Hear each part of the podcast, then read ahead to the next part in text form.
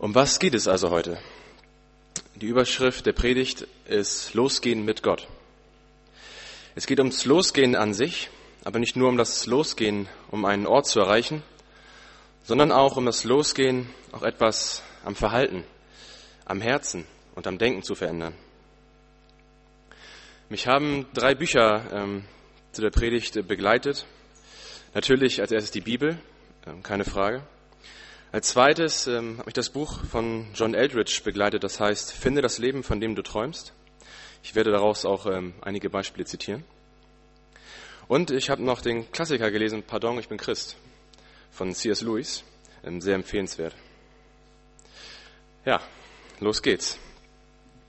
Was treibt dich, was treibt mich eigentlich voran? Haben wir Ziele im Leben noch? Vielleicht andere als ein neues Auto oder ein tolles Haus? Was suchen wir wirklich? Nach was strebt unser Inneres wirklich? Der Bibeltext soll uns heute helfen, dass wir mutig werden für die tiefste Sehnsucht in uns. Der Text soll uns helfen, wie wir neu losgehen können und innere Zufriedenheit und Reinheit zu bekommen. Gehen wir also in den heutigen Text. Und der steht in 1 Samuel 14, die Verse 1 bis 20. Vorher noch ganz kurz zum Hintergrund der Geschichte. Es war Krieg zwischen Israel und den Philistern. Die Philister waren besser und stärker. Sie nahmen alle Schmieden ein und verdrängten die Israeliten ins Tal. Da alle Schmieden unter dem Hut der Philister waren, hatten die Israeliten keine Waffen mehr. Nur König Saul und sein Sohn Jonathan hatten noch je ein Schwert. Und der Tag des Kampfes stand bevor. Und hier steigen wir jetzt in Vers 3 ein. Von Sauls Leuten hatte niemand bemerkt, dass Jonathan sich aus dem Lager geschlichen hatte. Um zu den Posten der Philister hinüber zu gelangen, wählte Jonathan einen schmalen Weg zwischen zwei hohen Felszacken hindurch. Wie riesige Säulen ragten sie in die Höhe, die eine im Norden auf der Seite von Michmas, man nannte sie Bozes, die andere im Süden gegenüber von Geba, sie hieß Senne. Jonathan sagte nun zu seinem Waffenträger, komm, wir wollen hinübergehen zum Wachposten dieser unbeschnittenen Heiden. Vielleicht hilft uns der Herr, denn für ihn spielt es keine Rolle, ob wir viele oder wenige sind. Tu, was du für richtig hältst, antwortet sein Waffenträger. Ich bin dabei. Du kannst auf mich zählen. Pass auf, fuhr Jonathan fort. Wir nähern uns unseren Feinden, bis sie uns sehen. Wenn sie uns dann zurufen, halt, kein Schritt weiter, oder wir kommen und töten euch, dann lassen wir unseren Plan fallen und gehen nicht zu ihnen hinauf. Wenn sie aber rufen, kommt doch herauf zu uns, dann wollen wir hinaufsteigen. Denn das soll uns ein Zeichen sein, dass der Herr uns den Sieg über unsere Feinde schenken wird. So näherten sich die beiden ohne Deckung dem feindlichen Posten, bis sie gesehen wurden. Sieh mal einer an, begann die Philister zu spotten. Die Hebräer kommen aus ihren Löchern hervorgekrochen, in denen sie sich versteckt haben. Die Wachen forderten die beiden auf, kommt nur herauf, wir werden es euch zeigen. Los, mir nach, rief Jonathan sein Waffenträger zu. Der Herr hat sie in unsere Hand gegeben. Rasch kletterten sie auf allen Vieren den steilen Hang hinauf. Jonathan voraus, sein Diener hinterher. Kaum war Jonathan oben, da fielen die Philister vor Schreck zu Boden, und der Waffenträger tötete einen nach dem anderen. Die beiden brachten bei diesem ersten Überfall 20 Männer um. Die Leichen lagen in einem Umkreis von wenigen Metern. Nun brach im ganzen Heer der Philister Panik aus, im Hauptlager, bei den Vorposten und sogar in den Truppen, die die israelitischen Dörfer ausplündern und zerstören sollten. Und dann bebte die Erde. So versetzte der Herr alle Philister im Lager in Angst und Schrecken. Die Schlacht steht bevor und es gab zwei Schwerter. Das war alles. Ziemlich aussichtslos und ermüdend, oder? Was würden wir da tun? Wir stehen vielleicht nicht vor einer Kriegsschlacht, wo man zurzeit gerade ein bisschen aufpassen muss, dass nicht wieder passiert. Aber wir stecken eventuell im Leben fest. Vielleicht steht unser Herz und brennt nicht mehr für irgendetwas. Vielleicht sind wir auch müde. Ich habe ein großes Problem, eine große Leere, eine große Sehnsucht im Leben. So geht's mir. Saul hat das Problem, dass er nur noch zwei Schwerter hat. Sie saßen im Tal und der Feind oben auf den Klippen. Auf den scharfen Klippen, wo nur ein schmaler Spalt hinaufführte. Die Situation sieht sehr schlecht aus. Zum Aufgeben, zum Resignieren. Bringt doch eh nichts mehr, was soll's? Die da oben, wir da unten. Und falls wir so weit sind, dass sich solche Gedanken bei uns einschleichen wie, egal, bringt doch eh nichts, dann ist die Not groß. Aber die höchste Not könnte auch sein, wenn wir solche Gedanken nicht haben und es nicht mal merken, dass wir in Not sind. Gucken wir erstmal weiter auf Jonathan. Was macht Jonathan? Er sagt zu seinem Waffenträger, komm, wir wollen hinübergehen zu den Wachposten dieser Philister. Vielleicht hilft uns der Herr, denn für ihn spielt es keine Rolle, ob wir viele oder wenige sind. Da fragt man sich doch, spinnt der? Er sagt, komm, wir gehen hin. Und weiter, vielleicht hilft uns der Herr. Vielleicht hilft uns der Herr? Hat schon einmal jemand so eine Entscheidung getroffen? Ich gehe dahin oder ich mache das. Vielleicht hilft mir Gott oder auch nicht. Warten wir nicht oft auf irgendwelche Zeichen, auf Andeutung oder so?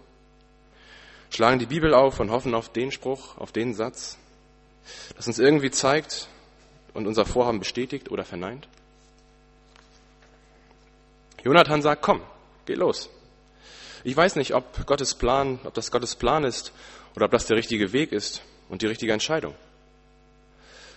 Aber Jonathan weiß, und das kommt direkt nach dem vielleicht, denn für Gott spielt es keine Rolle, ob wir viele oder wenige sind.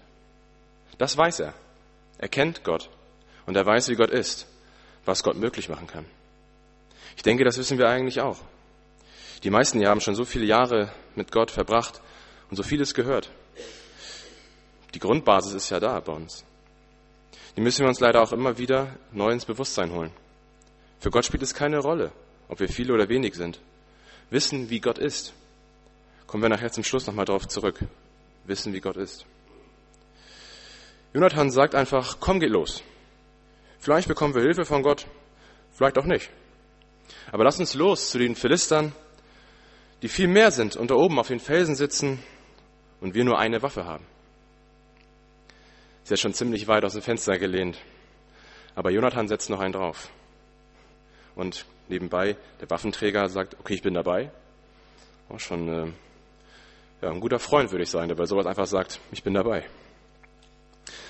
Jonathan setzt einen drauf und sagt, pass auf, wir nähern uns unseren Feinden, bis sie uns sehen. Also das widerspricht eigentlich jeder Logik von Kriegsführung, oder?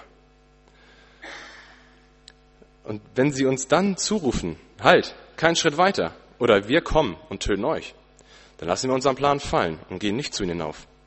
Wenn sie aber rufen, kommt doch herauf zu uns, dann wollen wir hinaufsteigen, denn das soll uns ein Zeichen sein, dass der Herr uns den Sieg über unsere Feinde schenken wird. Jonathan sagt, wenn es so sein soll, wenn der schwere Weg eintreffen soll, dann macht Gott das. Für ihn ist es nicht schwer, durch viel oder wenig zu helfen. Jonathan geht erstmal los. Und dann erst sagt er, okay, wenn das passiert, machen wir das. Und wenn das passiert, geht's weiter oder halt auch nicht. Er wartet nicht vorher auf ein Zeichen von Gott. Er setzt sogar selber die Bedingung. Er legt fest, wann es ein Zeichen von Gott ist. Und er macht es sich nicht einfach.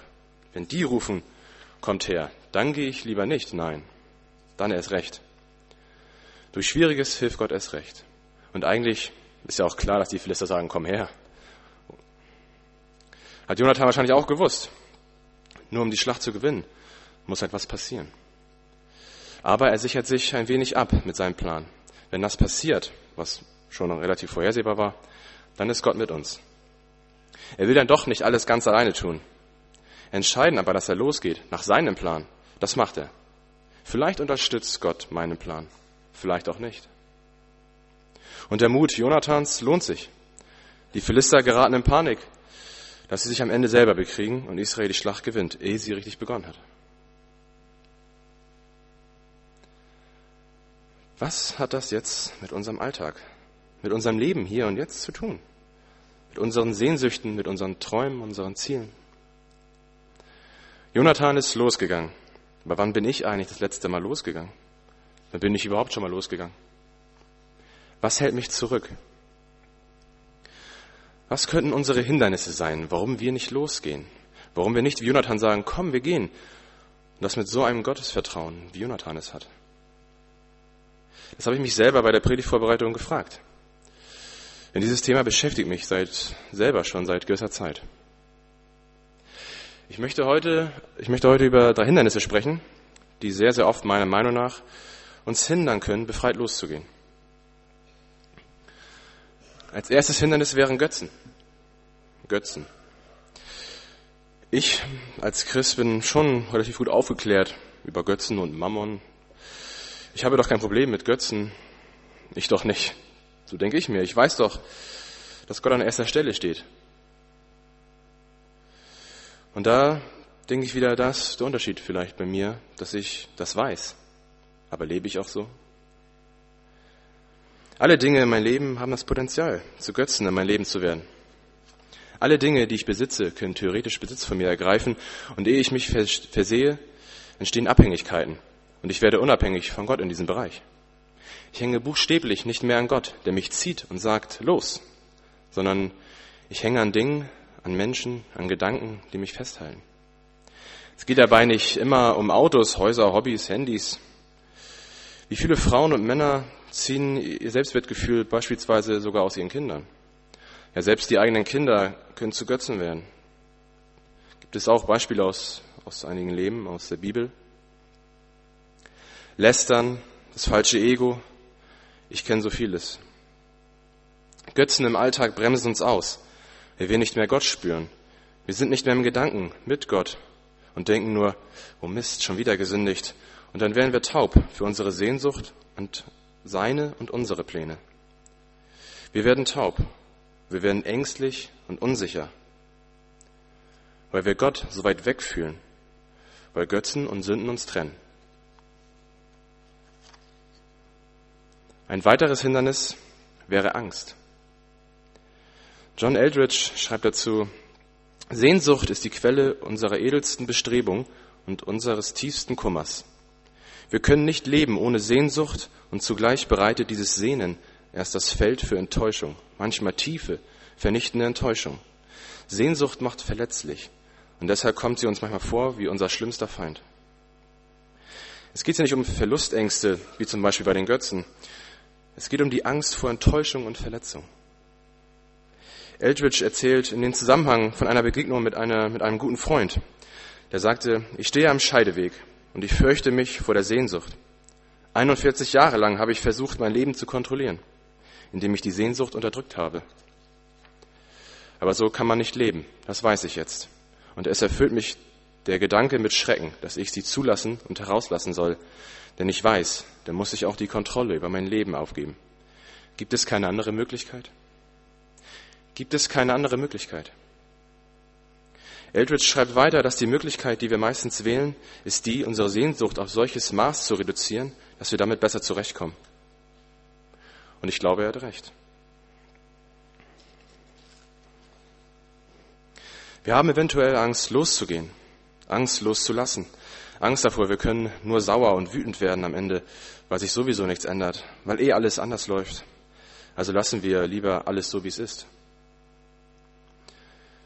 Eldridge schreibt weiter dazu über eine junge Frau, Jana. Ich muss an Jana denken, eine vielversprechende, energiegeladene junge Frau, die sich ungemein angestrengt hat, um in jeder Situation das Richtige zu tun. Sie hat sich den Kopf zerbrochen in dem Bemühen, den Willen Gottes zu erkunden, alle theologischen Rätsel zu lösen, niemals außer Tritt zu kommen. Kürzlich schrieb sie mir, ich habe mich verheddert in einem Knäuel aus Versuchen, etwas zu tun und richtig zu leben. Ich weiß nicht, wie man nicht denken kann, nicht sich sorgen, nicht die Kontrolle ausüben kann. Ich weiß nicht, wie ich loslassen kann. Und das macht sie zusehends verrückt. Warum kann sie nicht loslassen? Sie sagt, ich möchte im Voraus wissen, was Gott tun wird, damit es nicht so weh tut, wenn es dann passiert. Ich möchte im Voraus wissen, was Gott tun wird. Wir wissen es nicht. Keiner weiß es. Das Problem der Angst. Ich werde am Ende noch versuchen, eine Lösung dafür zu finden. Kommen wir nun zum dritten Hindernis. Das ist die Resignation. Man kann auch sagen, der Glaube ist eingefahren oder auch festgefahren, härter ausgedrückt, abgestumpft. Viele hier leben schon Jahre mit Gott und ich bin auch schon zwölf Jahre mit Gott unterwegs, was für einige hier ein Klacks ist. Erinnern wir uns aber noch an die ersten drei Jahre, als wir so richtig mit Jesus on Tour waren? Als wir bewusst, als wir uns bewusst für Jesus entschieden haben? Als wir bewusst gesagt haben, Jesus, ich bin dabei. Bei mir fühlt es äh, sich jetzt eher so an, als würde dieses Feuer, was ich mal hatte, als wäre es nur noch ein Stück glimmender kleiner Stock. Sind wir schon so im Alltagstrotz eingefahren, dass wir nicht mehr ans Losgehen, an das feurige Abenteuer denken? Dass wir nicht einfach sagen, komm, ich gehe los. Vielleicht ist der Weg das Richtige. Gott ist dabei, mir kann nichts passieren. Ich denke manchmal, ja, Gott ist da. Gott gibt es, das ist nicht die Frage. Daran zweifle ich nicht. Ich bin mir sicher, dass es Gott gibt. Aber es ist der Unterschied, ob ich weiß, dass es Gott gibt oder ob ich mit Gott lebe.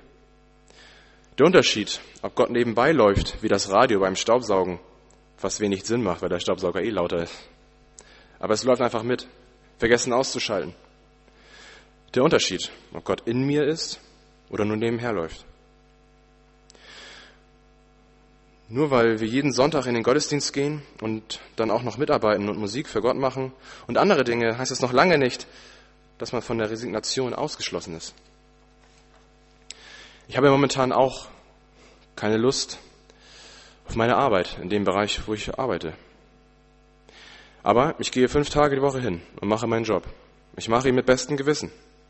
Aber tief im Innern resigniere ich.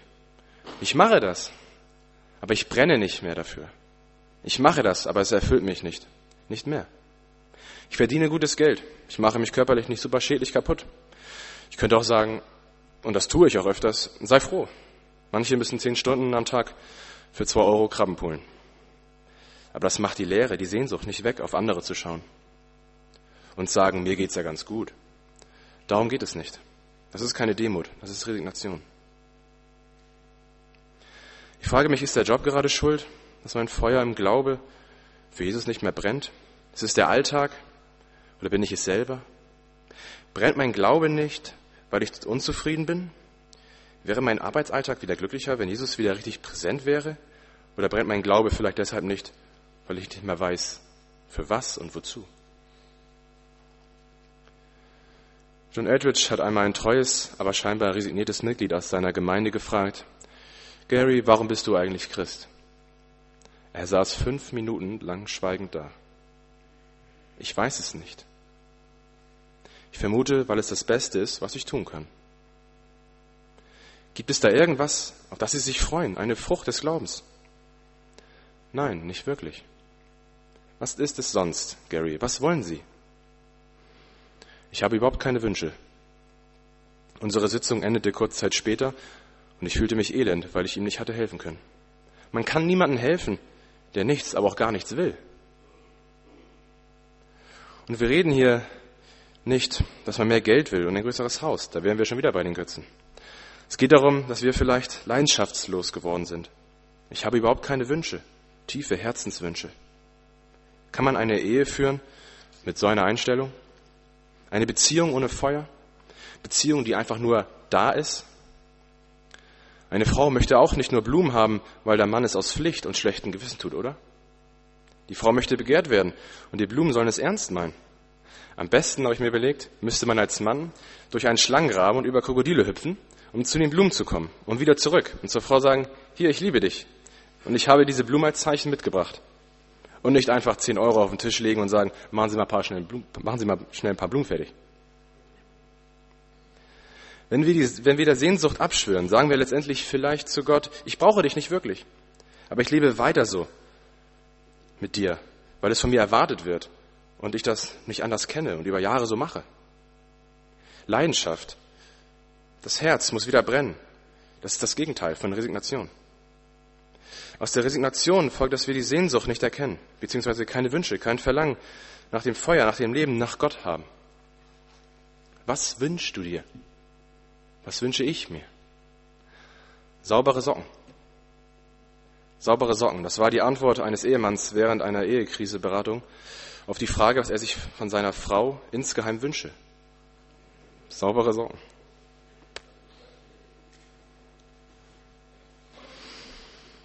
Klar, ich, äh, ich fühle mich manchmal auch so wie in dem Lied von U2 oder Still Having Found oder I'm Looking For, was heißt, ich habe noch immer nicht gefunden, wonach ich suche. Also was wäre unsere Antwort, wenn Gott fragen würde, was wir uns wirklich wünschen? Ein trockenes Bett? Eine Erkältung im Jahr weniger? Was will ich? Wonach suche ich tief im Herzen? C.S. Lewis schreibt, wir sind halbherzige Geschöpfe, die sich mit Alkohol, Sex und Karriere zufrieden geben, wo uns unendliche Freude angeboten wird. Wie ein unwissenden Kind, das weiter im Elendsviertel seinen Schlammkuchen backen will, weil es sich nicht vorstellen kann, was eine Einladung zu Ferien an der See bedeutet. Wir geben uns viel zu schnell zufrieden. Wir leben hier auf der Erde nur dieses eine Leben. Nur diese paar Jahre.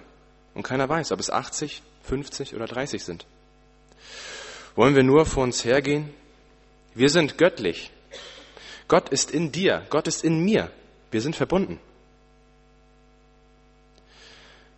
Wir gehen, wer geht zu Gott und sagt, Herr, bitte gib mir frische Socken, das wünsche ich mir so sehr. Wer geht zu Gott und sagt, Herr, ich habe keine Wünsche, alles ist gut, lass es so, wie es ist. Das geht nicht. Dafür sind wir nicht gemacht. Dafür ist diese Welt nicht gemacht. Wir sind keine Regenwürmer, die nur auf der Erde herumkrabbeln. Wir sind Kinder Gottes. Nach dem Ebenbild geschaffen. Gott hat ja auch nicht die Welt erschaffen und sich dann seitdem zurückgelehnt und nichts mehr gemacht. Wer ein Auto oder ein Eigenheim hat, weiß, dass man es pflegen, reparieren, neu machen, ausbauen sollte und muss. Da ist mehr. Die Welt ist mehr als Versuchen, weitgehend nett und unbeschwert zu leben und dann zu sterben. Da ist mehr drin. Wollen wir das neu glauben? Wir haben jetzt so vieles über Hindernisse und Probleme gehört. Götzen, Angst, Resignation. Aber wie können wir jetzt am Ende ganz praktisch und ganz neu in das Abenteuer Glaube gehen? Aufpassen, dass der Glaube nicht nur zur Methode wird. Glaube ist Beziehung. Methoden sind an sich nichts Schlechtes sich Dinge aufzuschreiben, jeden Tag um die gleiche, Uhrzeit beten, jeden Sonntag in den Gottesdienst. Methoden sind gut. Und auch zum Beispiel für den Anfang, wenn wir gar nicht mehr Bibel gelesen haben und dann sagen, so, jeden Tag um drei lese ich einen Text. Gut, um wieder reinzukommen. Aber wir sollten aufpassen, dass die Methoden, dass die Methoden nicht so nur Pflicht sind und nichts mit unseren Herzen zu tun haben. Bibel lesen kann jeder, aber mit Herz lesen? Bibel beten und danach leben, das ist schwer. Glaube ist Beziehung. Glaube ist Leben und Glaube ist Liebe. Jesus ist in uns.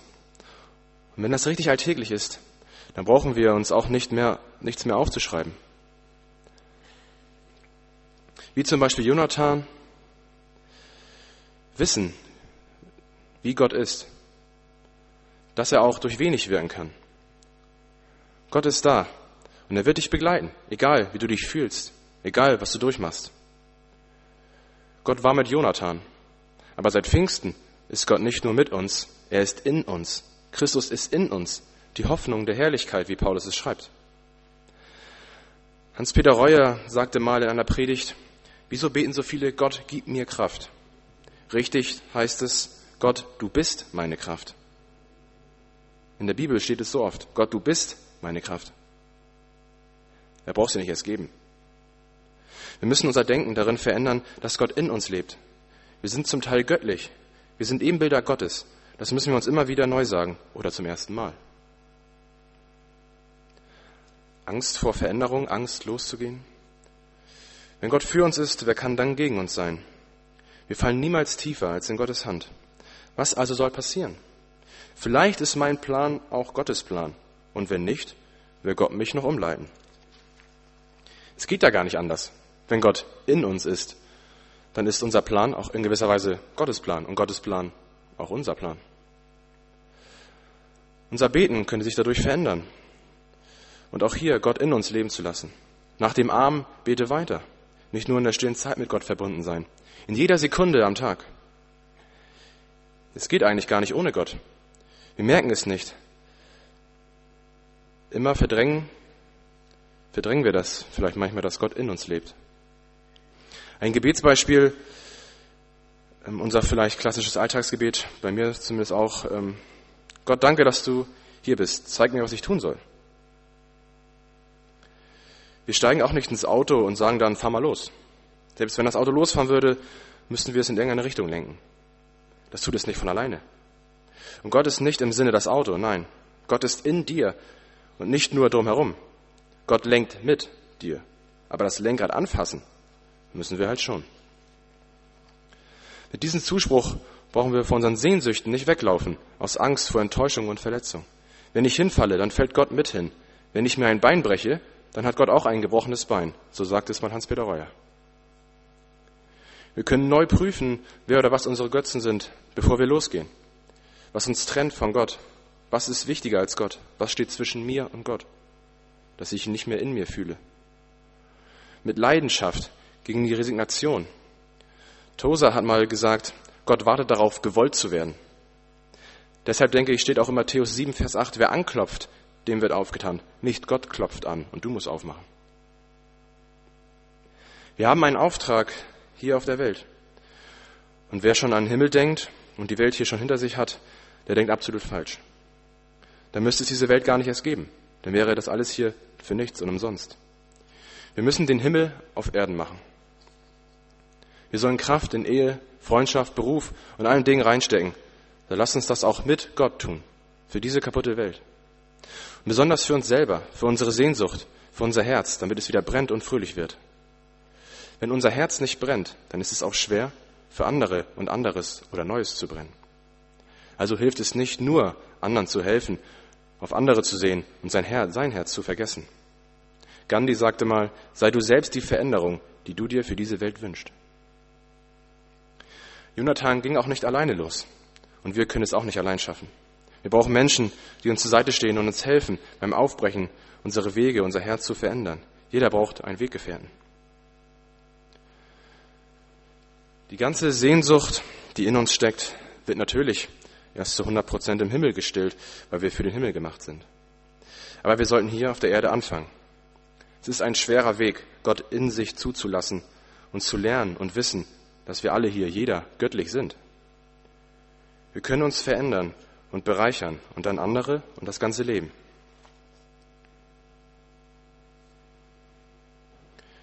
Ich möchte mit einem kleinen Ausschnitt von C.S. Lewis abschließen, der nochmal fast alles auf den Punkt bringt. Mag sein, dass wir zufrieden damit sind, gewöhnliche, nette Leute zu bleiben, wie wir es nennen. Er aber ist entschlossen, einen ganz anderen Plan auszuführen. Wenn wir vor diesem Plan zurückweichen, ist das keine Demut, es ist Faulheit und Feigheit. Uns ihm zu beugen, ist kein Dünkel oder Größenwahn, es ist Gehorsam. Diese beiden Seiten der Wahrheit lassen sich auch folgendermaßen ausdrücken. Einerseits dürfen wir uns nie einbilden, wir könnten es aus eigener Anstrengung schaffen, als anständige Leute auch nur durch die nächsten 24 Stunden zu kommen. Wenn er uns nicht hilft, ist keiner von uns davor gefeit, in irgendeiner schweren Sünde zu fallen. Andererseits hat er die Absicht, jeden einzelnen von uns zu einem Heiligen und Helden von solcher Reinheit und Tapferkeit zu machen, dass auch die größten Christen, von denen uns berichtet wird, sie nicht übertreffen. Das Werk wird in diesem Leben noch nicht vollendet werden, aber er hat vor, uns noch vor unserem Tod weit wie möglich zu bringen. Es sind unsere Füße, unser Herz. Wir müssen uns bewegen. Wir sollen losgehen, damit Gott in uns auch losgehen kann. Ich habe am Anfang etwas vergessen. Mich haben nicht nur die Bücher begleitet und inspiriert. Da ich viel Musik lebe, hat mich auch ein Lied sehr, sehr bewegt. Der Text passt eins zu eins. Genau wie das Abendmahl, was wir nachher feiern. Auch eins zu eins passt. Das Losgehen zu Gott. Wir hören jetzt von den Söhnen Mannheims volle Kraft voraus. Amen.